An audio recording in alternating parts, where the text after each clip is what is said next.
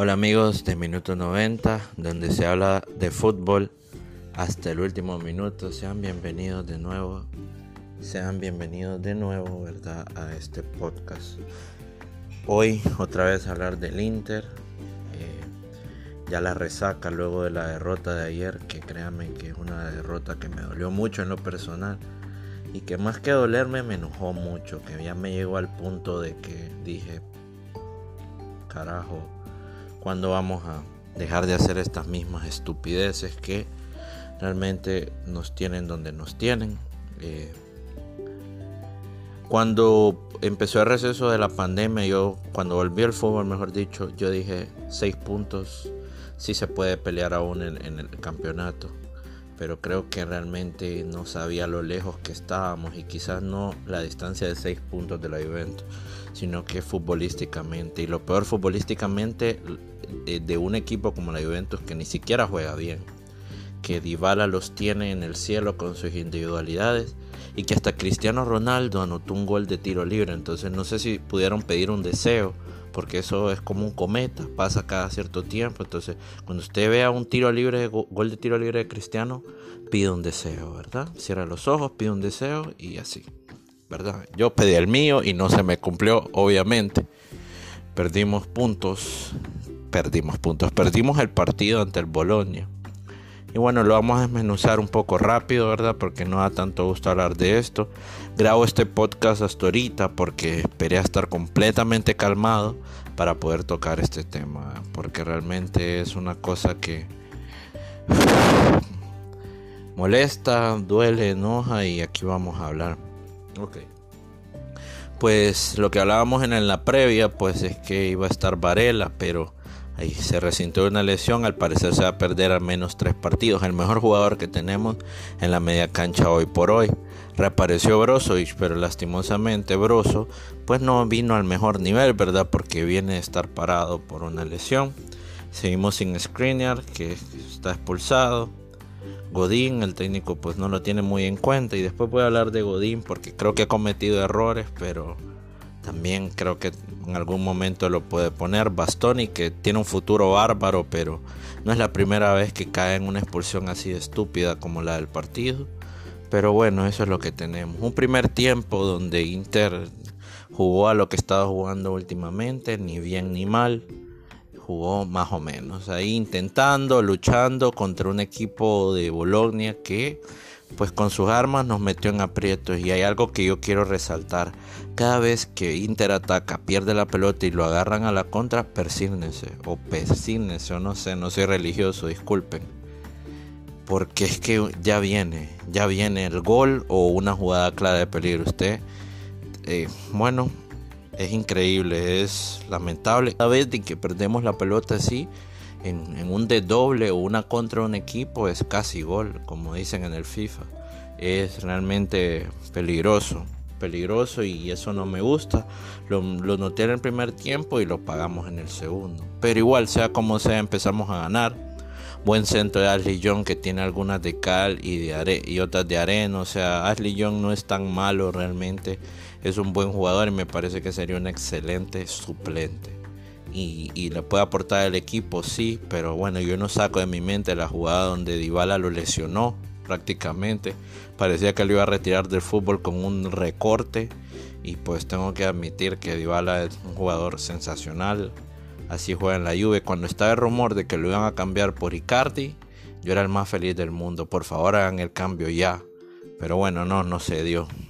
No se dio. Pero bueno, dejando ya eso de lado, pues Ashley manda el centro, Lautaro bien va al primer poste a buscar, cabezazo excelente, el rebote y Lukaku gol de goleador cazagoles. Sigue anotando Lukaku, mirábamos una mejor actitud de Lautaro y pues todo pintaba bien.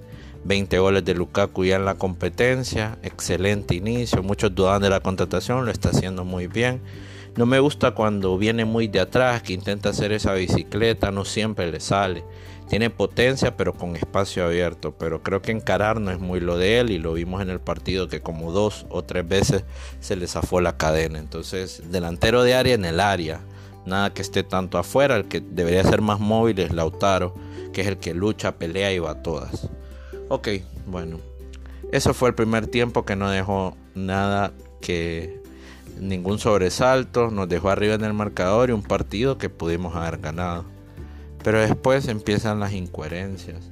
Eh, el, este jugador del Bolonia, que se me escapa el nombre, tengo que prepararme mejor en esto, disculpen amigos. Ahorita mismo, justo ahorita se me escapa el nombre, pero bueno, el jugador de Bolonia se hace expulsar, pero no estúpidamente, lo que le sigue estúpidamente, eh, se gana una segunda amarilla discutiendo con el árbitro y pues todos dijimos, pues aquí el Inter ya tiene y amarró y aquí vamos a sacar el partido. Definitivamente esa era la opinión que tenía al respecto y pues yo pues estaba muy confiado de que podíamos conseguir el resultado. Eh, el jugador que expulsó, le expulsaron a Bolonia fue Soriano, ex Villarreal. Buen jugador, Soriano, pues es, él fue el que salió expulsado. Entonces, eh, cae la falta penal, una mano, eh, a mi opinión, clave. Mi pregunta es, ¿por qué no le pegó Lukaku? Bueno, esa es la pregunta. Yo presentía que lo iba a hacer Lautaro porque ellos habían quedado que se repartían los penales. Y los últimos dos creo los tiró Lukaku. Pero porque Lautaro en uno no estaba en cancha. Entonces yo sabía que este, este le iba a faltar a Lautaro. Y Lautaro, pues propio del mal momento que atraviesa, lo tiró eh, al centro. Soy fanático de los penales al centro, siempre pienso que el portero se va a mover, pero arriba muchacho, con fuerza, con ganas de clavar en la red, con ganas de asegurar el partido. Esos momentos claves que tiene el Inter donde no remata rivaluchos, rivales pequeños, y después nos terminan robando cuatro puntos, ya en este caso. Ese momento que le queda a Gagliardini enfrente del marco contra, contra el Sassuolo y lo falla. Aquí pues Lautaro falla el penal, que era el 2 a 0, y ya después se desencadenan los, los demás problemas. También mención especial para Gaglia, que siempre quiere aparecer en mis videos, por no por cosas, bueno, en, mi podcast, pero no por cosas positivas. Le queda un rebote que la puede parar, pegarla a cualquier lado, y nada, se la tira al mono, a las manos del portero. Terrible, y ah, es una cosa que te sacude y como aficionado viejo del Inter, ya nosotros mismos presentimos lo que se viene. Es una mala espina, es una mala señal y en un 2 por 3 un equipo que no tenía nada, con goles de Barrow y de Yuwara, los dos africanos, los dos se llaman Musa, por, eh, déjenme decirles un dato curioso, pues ambos ellos anotaron y le dieron vuelta al partido en contra, en jugadas de que nos vimos mal. Después, obviamente, que, que se hiciera expulsar Bastoni, que me salté eso, se hizo expulsar Bastoni estúpidamente después de, de, de, una segunda María en una falta que no representaba un peligro real, que no era necesario hacerla. Y, y esa es la historia del Inter, un Inter que cuando vio que tenía uno más no quiso apretar más eh, a Conte pues yo no le pido que quite la línea de 5 porque sé que nunca lo va a hacer. Los que están esperando que Conte eh, quite la línea de 5 se van a morir esperando.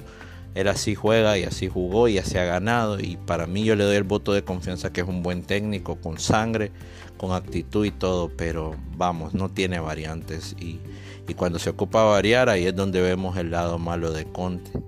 Lo que pasa es que, bueno, eh, hay que ser conscientes que con los equipos que Conte ganó estaban mucho mejor reforzados que el Inter en ese momento. Entonces ahorita hay que darle, para mí Conte, la gente que ya pide Conte out, piden Alegre y Dios los perdone. Y bueno, es un buen técnico Alegre, pero no, o sea, necesitamos constancia ya. Necesitamos constancia y considero de que Conte pues tiene y puede seguir. Y quiero mencionar a Candreva, o sea, de Conte a pasar a Candreva, pero bueno, son amantes, entonces hay que mencionarlo juntos. Candreva que tuvo un buen partido, es más, hace un cambio de juego importante antes del centro de Ashley Young, que, que yo he dicho muchas veces que Candreva no es de mi agrado y sigue no siendo de mi agrado, pero de repente tiene estos chispazos que lo hacen quedarse, después lo sustituyen como siempre, los laterales casi siempre son los primeros en salir. Pero sí, esa es la realidad amigos, esto es lo que estamos viviendo con este Inter, que quedó a deber y otra vez eh, ya el campeonato, les había dicho en el video anterior que la, vela aún estaba en, encendida, pero ahora ya la tengo completamente apagada. No quiero ser segundo, me es indiferente ser tercero. Ser cuarto pues no me emociona para nada, me parece que sería una vergüenza ser cuarto o tercero y ser segundo es malo. Entonces aquí ahorita todo es malo. Hay que ganar la Europa League, hay que tirarle todas las fichas a eso porque ocupamos un título para hacer justificar este inicio tan bueno que tuvimos y esta temporada que nos ilusionó tanto. Y hay otros jugadores que ya no existen en el equipo, que hace tiempo no los vemos, como Cuadro Samoa, que en paz descanse, hace tiempo no lo vemos.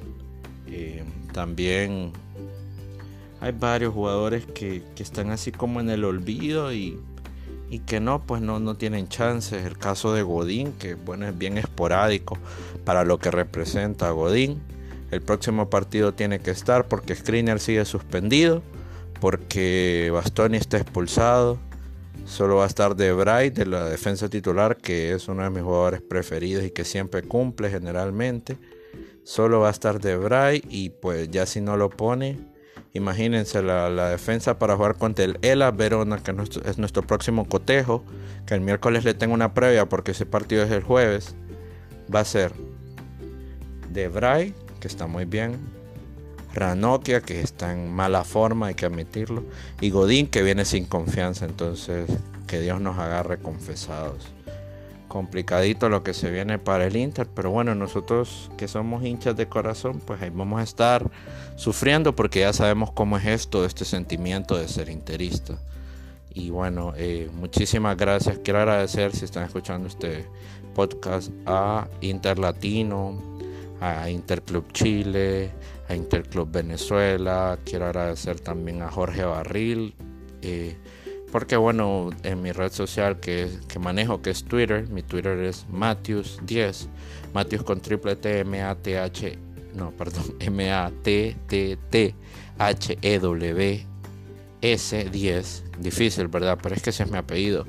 Y bueno, eh, esa es mi red Twitter y también está en el perfil aquí de mi podcast, así que le pueden dar clic y me pueden seguir, yo lo sigo y hablamos del Inter en cualquier momento y bueno, gracias a los que me apoyaron por compartir la información de mi podcast y, a los que están escuchando. Voy a intentar quizás más adelante hacer una en inglés. Mi inglés no es very good looking, como dice Mark Anthony, pero vamos a intentarlo porque para ver si podemos hablar un poquito más de gente. Ahorita pues viene empezando este proyecto y créanme que estoy con las, eh, toda la todo el convencimiento y todas las ganas de que esto salga adelante. Un placer pues bueno estar con ustedes, compartir. Eh, hoy no puse ni la cancioncita del intro, empecé un poco salvaje, pero es que realmente me molesta mucho lo que está pasando con el equipo y Déjame que no hay un clima de alegría. La única alegría es que ustedes estén escuchando esto y que podamos interactuar e intercambiar opiniones. Vamos a tener más, eh, para el público general, vamos a tener más episodios eh, de los demás, de los otros hechos que están aconteciendo en el fútbol. Mañana vamos a hablar un poco de fútbol español, sobre el Real Madrid y los penales, sobre el Barcelona y su fútbol, para que vean que no solo es interés esto, pero claro interés gran parte de esto. Feliz día amigos, mi nombre es Albert y bueno, recuerden que aquí están en minuto 90, donde hablamos de fútbol y deportes hasta el último minuto.